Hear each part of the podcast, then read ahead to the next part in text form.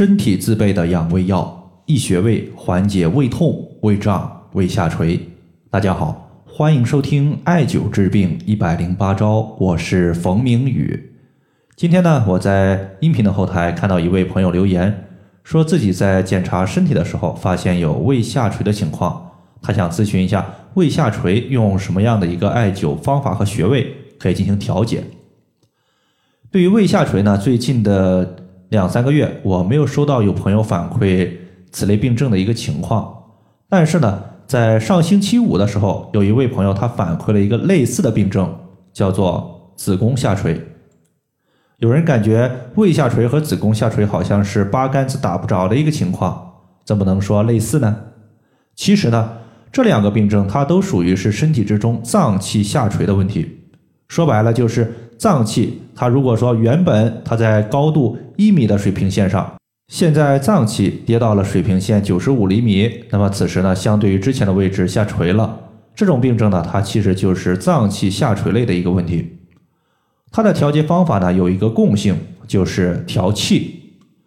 因为气足的时候，气它可以托举人体的脏器，从而呢不下垂。当气不足的时候，气对于脏器的托举能力下降，自然呢就出现了胃下垂或者说是子宫下垂的问题。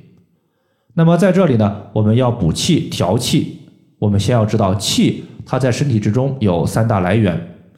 第一个呢是肾气，继承于父母；第二个呢是氢气，也就是我们呼吸的空气；第三个呢我们称之为水谷之气。这个气非常重要，它是我们脾胃消化食物之后得到的。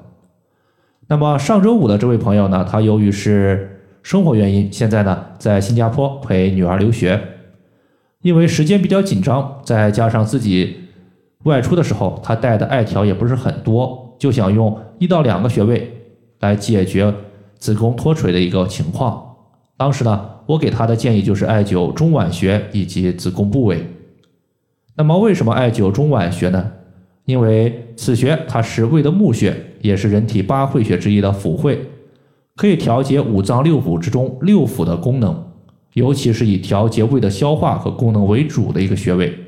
大家想一下，当我们艾灸中脘穴的时候，胃的功能增强了，那么它自然对于食物的消化能力就上去了，食物被我们的脾胃充分的消化，然后的话就可以形成水谷之气。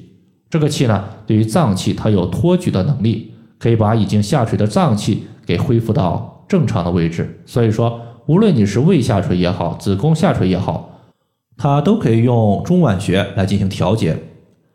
那么，针对中脘穴呢，在这里呢，我们强调两个问题。第一个呢，是它的精准位置。我们都知道，中脘穴呢，它在肚脐上四寸。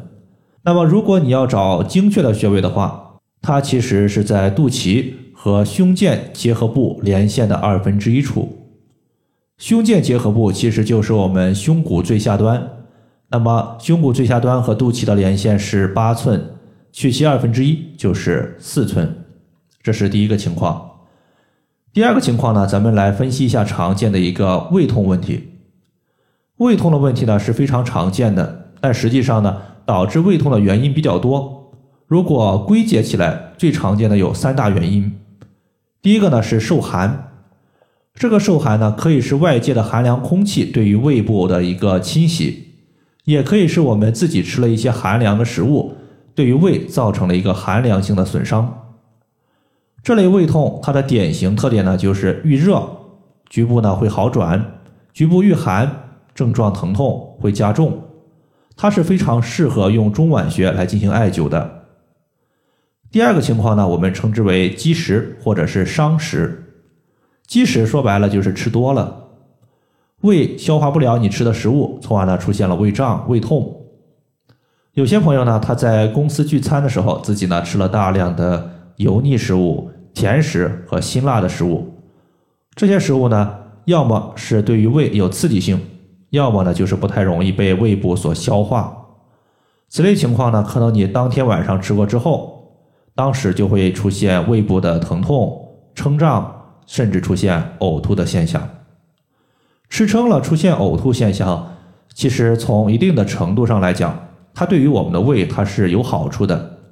毕竟胃它要消化排空食物，无非呢就是上吐下泻。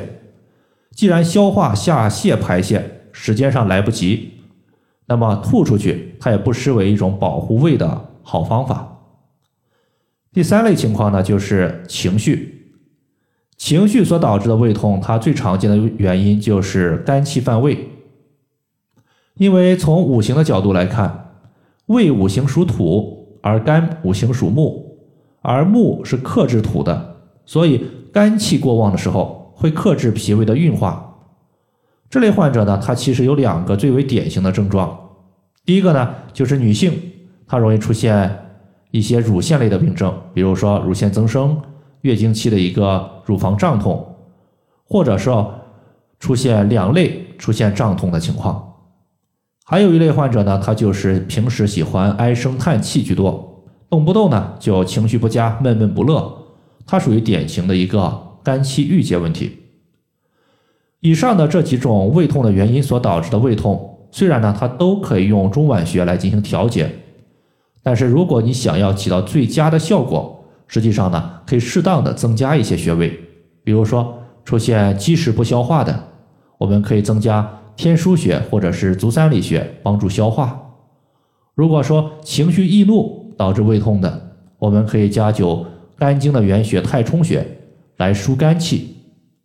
如果是唉声叹气居多的这种情况呢，可以在太冲穴的基础上再加一个膻中穴。